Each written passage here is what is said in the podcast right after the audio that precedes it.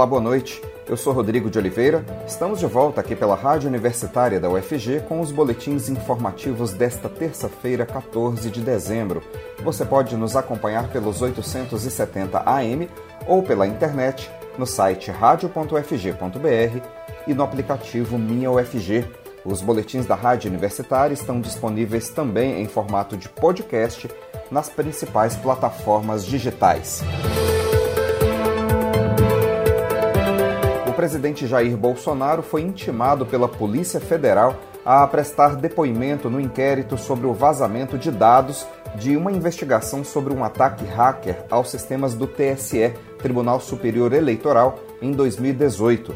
Bolsonaro utilizou o conteúdo do inquérito em uma entrevista no último dia 4 de agosto para atacar sem provas a segurança das urnas eletrônicas e do sistema eleitoral brasileiro. A apuração foi solicitada pelo TSE ao ministro Alexandre de Moraes, do Supremo Tribunal Federal, que entendeu que o caso se relacionava com o inquérito das fake news e determinou que a Polícia Federal investigasse. Após ouvir o delegado responsável pelo inquérito, afastado por decisão do Supremo, e o deputado Felipe Barros, do PSL, que também teve acesso ao material, a delegada Denise Ribeiro decidiu intimar o presidente para prestar depoimento. Essa é a segunda vez que Bolsonaro é intimado a depor na Polícia Federal. A primeira foi no inquérito que apura suspeita de interferência no órgão, acusação feita pelo ex-ministro Sérgio Moro. OMS diz que variante Ômicron se propaga a um ritmo sem precedentes Nenhuma variante da Covid se propagou até agora com tanta rapidez como a Omicron. A afirmação é da Organização Mundial da Saúde, que calcula que todos os países do mundo já estão afetados pela nova variante, detectada pela primeira vez há menos de um mês na África. De acordo com o diretor-geral da OMS, Tedros Adhanom, até o momento, somente 77 países notificaram casos da Omicron mas a realidade é que provavelmente, segundo ele, a nova variante já esteja presente em todos os países do mundo. Ela só não foi detectada ainda. Durante entrevista coletiva na sede da OMS em Genebra, na Suíça, Tedros Adhanom disse que a Omicron está se propagando a um ritmo que não vimos com nenhuma outra variante. O Centro Europeu de Controle e Prevenção de Doenças afirmou hoje que já registrou mais de 2.100 casos da variante Ômicron em sua área de abrangência, que inclui os 27 países da União Europeia, além do Principado de Liechtenstein, da Islândia e da Noruega. A Noruega, inclusive, lidera o ranking de contágios pela nova variante, com 1.176 diagnósticos confirmados em seguida aparecem a Dinamarca com 268 casos, a França com 130, a Alemanha com 101 e a Bélgica com 73 casos. Segundo o Centro Europeu de Controle e Prevenção de Doenças, que é uma espécie de Anvisa da Europa, uma análise preliminar mostra que 13% dos contágios pela variante estão ligados a viagens. Além disso, todos os casos sobre os quais há informações disponíveis a respeito do estado de saúde dos pacientes são assintomáticos ou leves e não há nenhuma morte ligada a Omicron nesses 30 países europeus. A única morte por Omicron confirmada até o momento foi ontem no Reino Unido, que não faz mais parte da União Europeia. Pesquisadores da Alemanha descobriram que as terapias com anticorpos contra a Covid desenvolvidas pela Eli Lilly e pela Regeneron perdem a maior parte de sua eficácia quando expostas à variante Omicron em testes de laboratório. O grupo de cientistas descobriu que a proteção do coquetel de anticorpos da GlaxoSmithKline e da Vir foi mantida em uma exposição a Omicron em um experimento de laboratório mas a eficiência não permaneceu com o uso dos anticorpos da Liley nem do remédio Ronaprev da Regeneron. Nesta terça-feira, os autores do estudo disseram em um documento publicado na internet que a atividade neutralizadora de vários anticorpos monoclonais é fortemente afetada contra a variante Omicron e vai limitar as opções de tratamento para a Covid induzida pela Omicron. As descobertas ainda não foram submetidas à comunidade científica para serem publicadas em periódico médico. Indagada sobre as descobertas, a Ellie Lyle disse acreditar que a eficácia de sua combinação de anticorpos é menor. A Regeneron não comentou de imediato, mas na semana passada, um grupo de pesquisadores também da Alemanha chegou a uma conclusão semelhante a respeito do Ronaprev, dizendo que a Omicron é resistente ao remédio. 100% das amostras de Covid sequenciadas em Goiás no mês de novembro foram da variante Delta. O estudo realizado por uma equipe de pesquisadores da UFG e da PUC Goiás analisou 96 amostras coletadas em Goiânia e em outras 27 cidades do estado. O grupo deve divulgar amanhã a análise de um caso suspeito para Omicron. Mais detalhes com a jornalista Ana Flávia Pereira são da variante Delta 100% das amostras analisadas na nova rodada de sequenciamento genômico do novo coronavírus, de 96 amostras colhidas em Goiânia e 27 outros municípios no mês de novembro. Os resultados são do trabalho realizado pela pesquisadora Mariana Pires de Campos Teles, da Universidade Federal de Goiás e da Pontifícia Universidade Católica e de sua equipe de pesquisadores, com apoio da Secretaria Estadual de Saúde e do LACEN. Na rodada anterior de sequenciamento genômico realizado pelo grupo, com amostras coletadas no mês de outubro, 95% eram da variante Delta. O trabalho de monitoramento genômico para avaliar a ocorrência das variantes em Goiás continua, segundo a professora, para que seja possível entender a quantidade de variantes circulando no estado de Goiás, bem como entender a forma e velocidade com que o vírus está se espalhando e quais mutações o vírus vem acumulando ao longo do tempo. Amanhã, deve ser finalizado o sequenciamento de uma amostra suspeita da variante Ômicron, como diz a professora Mariana. Ficou pronto uma leva de 96 amostras que a gente fez de novembro, de alguns municípios do estado de Goiás, onde a gente é, obteve 100% de amostra da variante Delta. A gente está fazendo uma amostra que vai sair na quarta-feira, que é suspeita de Ômicron mas ainda não saiu. Essa é uma amostra, a gente vai fazer separado e vai sair na quarta-feira. Ana Flávia Pereira, para a Rádio Universitária. Pesquisa da CNI, Confederação Nacional da Indústria, mostra que 65% dos brasileiros são favoráveis à exigência do comprovante de vacinação contra a Covid em estabelecimentos comerciais e outros locais. O levantamento foi feito entre 18 e 23 de novembro e indica ainda que apenas 22% dos entrevistados são contra essa prática. A pesquisa revela, no entanto, que essa exigência ainda não está disseminada. Somente 18% das pessoas que responderam à pesquisa tiveram de comprovar a vacinação em algum dos lugares que frequentaram nos três meses anteriores. A enquete foi conduzida antes de o chamado passaporte da vacina entrar no centro do debate no Brasil, após a determinação de que viajantes devem apresentá-lo para poder ingressar no país. Ao todo, 2.016 pessoas com idade a partir de 16 anos foram entrevistadas presencialmente com uso de tablets em 26 estados e no Distrito Federal. Essa mesma pesquisa da CNI mostra ainda o desejo do brasileiro de se precaver contra o coronavírus.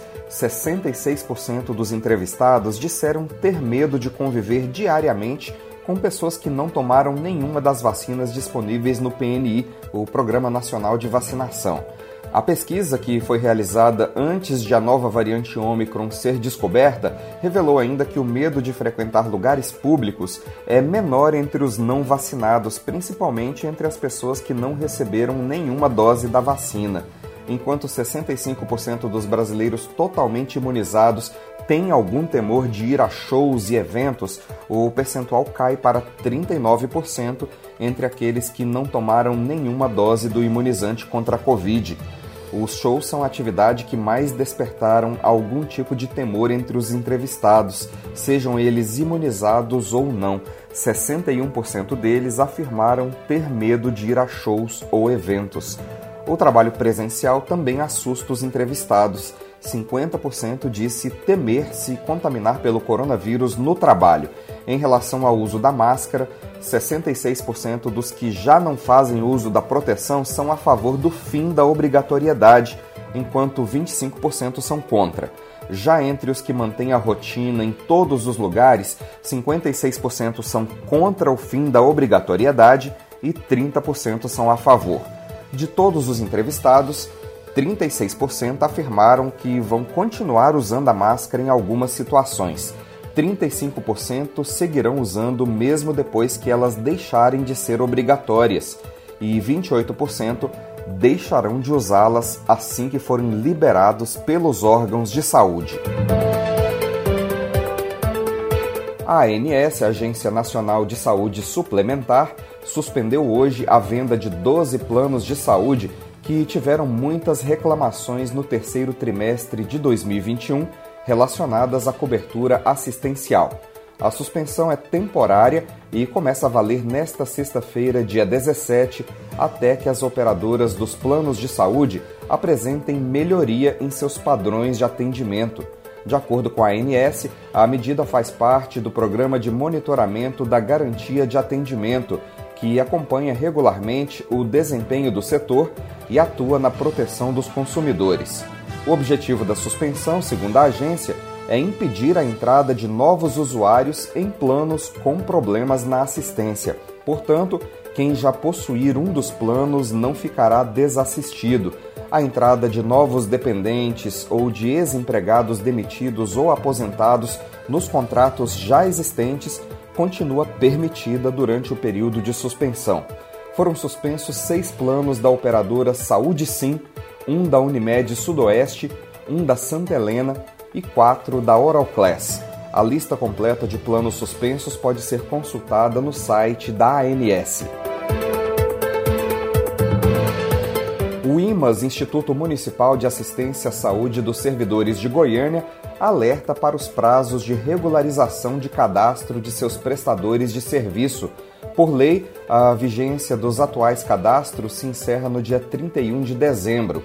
Há poucos dias do término de 2021, o Instituto reforça a necessidade para que os atuais prestadores de serviço atualizem seus cadastros. O prazo também se aplica aos novos interessados. A comissão de credenciamento alerta que o processo demanda tempo para análise e entrada no sistema do órgão. O Diário Oficial do Município publicou no dia 29 de novembro quatro editais de chamamento público para contratação de profissionais, pessoas físicas, jurídicas e home care para o IMAS. O edital tem validade de cinco anos e será renovado com os prestadores a cada 12 meses. Vários trechos de rodovias estaduais em Goiás estão esburacados, dificultando o tráfego com segurança. Alguns problemas são conhecidos desde 2016 e as providências ainda não foram tomadas pelo governo goiano. A jornalista Maria Cristina Furtado tem mais detalhes sobre esse assunto. Boa noite, Maria Cristina. Boa noite, Rodrigo. Boa noite, ouvinte da Rádio Universitária. Os viajantes pelas rodovias estaduais neste final de ano estão com problemas para desviar de buracos, cascalhos, vegetação ou lama em pelo menos 1.350 quilômetros em Goiás. A situação tem se agravado ainda mais em decorrência do período chuvoso.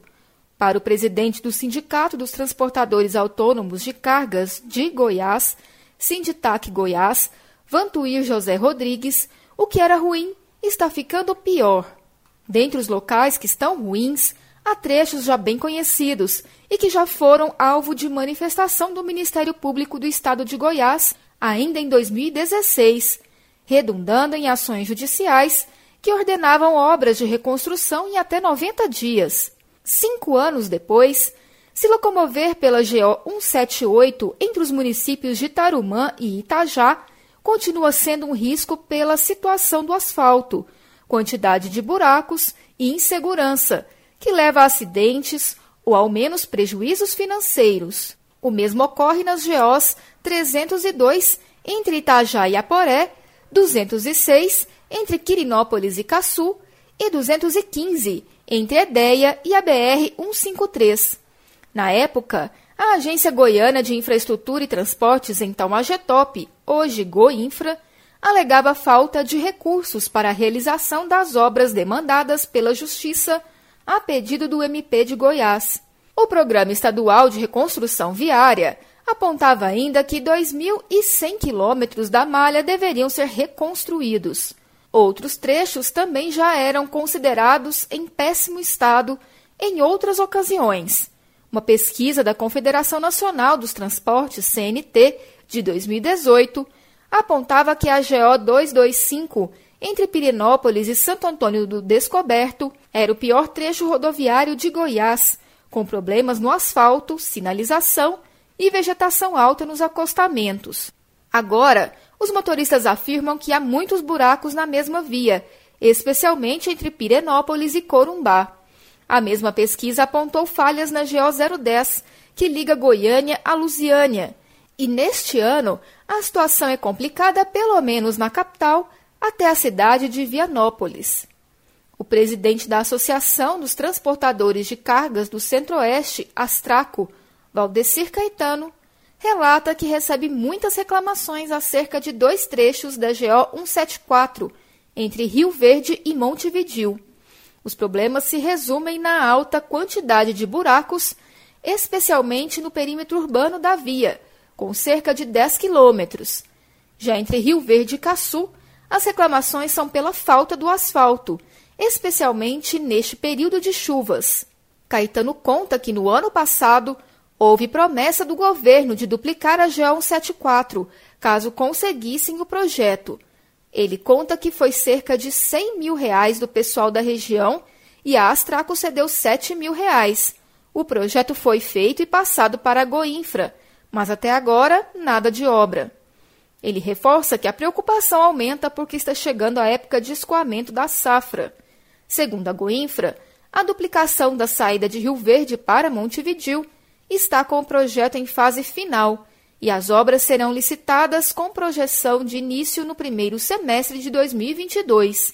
Rodrigues, presidente do Sinditac Goiás, aponta que o trecho entre Goianésia e a BR-080 é um dos piores das rodovias estaduais no momento Outro ponto levantado por ele é a rodovia GO 070 de Goiânia até Itaúsu, que estaria esburacada. O presidente do Sindicato das Empresas de Transportes e Logística do Estado de Goiás, Ademar Espírito Santo, também afirma receber diversas demandas de motoristas sobre a situação das estradas.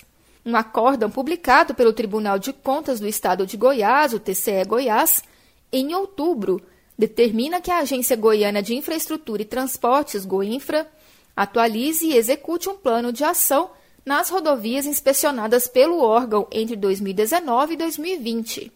Além disso, a Goinfra deve implantar e operacionalizar o sistema de gestão de pavimento. No dia 19 do mês passado, o presidente da pasta, Pedro Sales, assinou ordem de serviço para iniciar o projeto, que será chamado de Sistema de Gerência de Pavimento, SGP, e vai oferecer análises técnicas precisas para a tomada de decisões estratégicas. A previsão do TCE é que seja feita nova inspeção nas rodovias em 2022, visto que não foi possível a realização neste ano, em virtude das medidas de contenção da pandemia de Covid-19. Isso ocorre porque o ideal, segundo o tribunal, é a realização do ato no período de estiagem. A ação de 2020 foi feita em fevereiro daquele ano, antes do período pandêmico. A inspeção para o próximo ano está aprovada no plano de fiscalização, de acordo com a resolução normativa número 02/2021. É com você, Rodrigo. E daqui a pouquinho tem a sessão de abertura da 22ª edição do FICA, o Festival Internacional de Cinema e Vídeo Ambiental. A abertura oficial do FICA 2021 será às 7 da noite no Cine Teatro São Joaquim, lá na cidade de Goiás, com a exibição do filme Amazonas, a Pátria da Água, de Washington Novaes. Haverá ainda uma apresentação da Orquestra Filarmônica de Goiás. A edição de 2021 é híbrida, com atividades presenciais lá na cidade de Goiás e uma ampla programação online. As atividades do FICA são gratuitas mas a participação em algumas delas exige inscrição prévia. Toda a programação pode ser conferida no site oficial do FICA 2021. reitor da UFG, professor Edivar Madureira Brasil, vai a Brasília nesta quarta-feira tentar recompor o orçamento da universidade de 2021. Nos últimos meses, a UFG e a Andifes se reuniram com parlamentares para tentar construir um PLN, projeto de lei de iniciativa do Congresso Nacional, para recompor o orçamento desse ano das universidades federais. O tema foi abordado no programa Boa Semana UFG, como mostra o repórter Delfino Neto. Vamos ouvir. Nos últimos meses, a reitoria da UFG e a Andifes promoveram diversas reuniões com parlamentares de vários estados na tentativa de construir um PLN, um projeto de lei de iniciativa do Congresso Nacional para recompor o orçamento de 2021 das universidades e institutos federais. Até o momento, isso não foi possível. O orçamento de 2021 para as universidades e institutos federais foi cortado pelo governo federal e a maioria das instituições está com as contas atrasadas sem ter o que fazer. Para o ano que vem, o cenário ainda é ruim, porque o orçamento previsto é o mesmo de dois anos atrás, 2019, sem recomposição da inflação.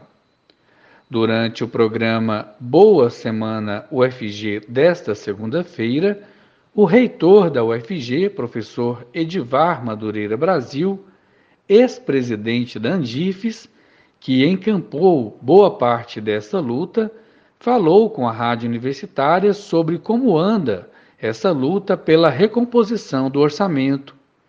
Ele falou com o jornalista Rodrigo de Oliveira e também com o jornalista Delfino Neto. Vamos ouvir. Olha, Rodrigo, 2021 ainda sem grandes novidades. É, apesar do ano estar terminando, a nossa expectativa é que nessa semana haja alguma movimentação, porque o prazo para empenho é, do orçamento 2021 ele terminou no dia 10 e agora faz-se um rearranjo das contas é, e do, do, orçamento da União e aí talvez abra algum espaço para essa suplementação. É, eu estou indo a Brasília na quarta-feira para tratar disso e espero que a gente tenha êxito e mais essa ida a Brasília com esse, com esse objetivo para que a gente consiga deixar as nossas contas, vamos dizer, mais é, resolvidas, né? Para a professora Sandra Mara, que assume a, a, reitoria no início de janeiro. E, claro, a gente entra num ano com o retorno presencial mais intenso, os nossos custos certamente é, irão se elevar, né? Custos, custos de toda natureza, né? De limpeza, de, de, de consumo de energia, de material de, didático, enfim, é, muitas, muitas atividades com a, com a presencialidade maior é, demandarão recursos adicionais. E é claro que uma outra luta que não é desconectada dessa é o orçamento de 2022, né?